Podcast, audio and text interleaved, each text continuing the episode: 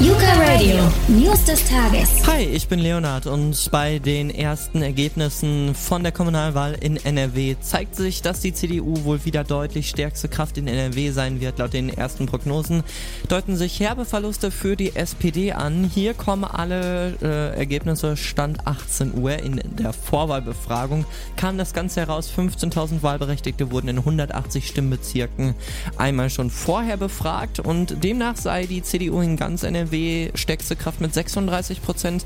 Danach käme die SPD mit 23,5 Prozent und die Grünen mit 19 Prozent. Die AfD liege bei 6 Prozent, die FDP bei 4,5 und die Linken bei 4 Prozent.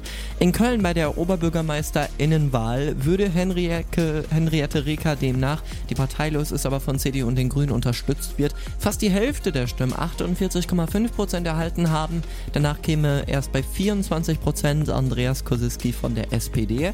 Im Stadtrat sieht es circa gleich aus. die Grünen weit vorne mit 29 Prozent, die CDU bei 20,5 Prozent.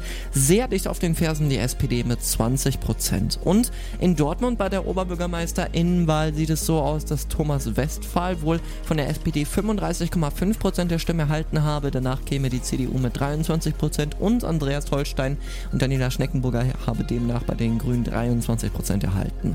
Im Stadtrat haben die SPD minus 8,2 Prozent Prozent, 30 Prozent insgesamt, wären aber noch auf der 1. Dann kämen die Grünen mit plus 9,6 Prozent auf der 2, 25 Prozent demnach und die CDU habe 23,5 Prozent, ein Minus von 3,7 Prozent. Außerdem haben auch heute wieder Menschen in Belarus trotz massiver Polizeigewalt gegen Frauen den fünften Sonntag in Folge gegen den Machthaber Lukaschenko protestiert.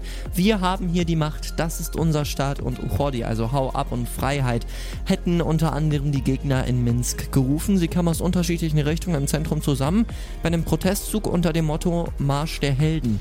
Gewidmet gab es diese Proteste der inhaftierten Oppositionsführerin Maria Kolesnikova und anderen Mitgliedern der Demokratiebewegung. BeobachterInnen schätzen die Zahl auf insgesamt 150.000 Personen.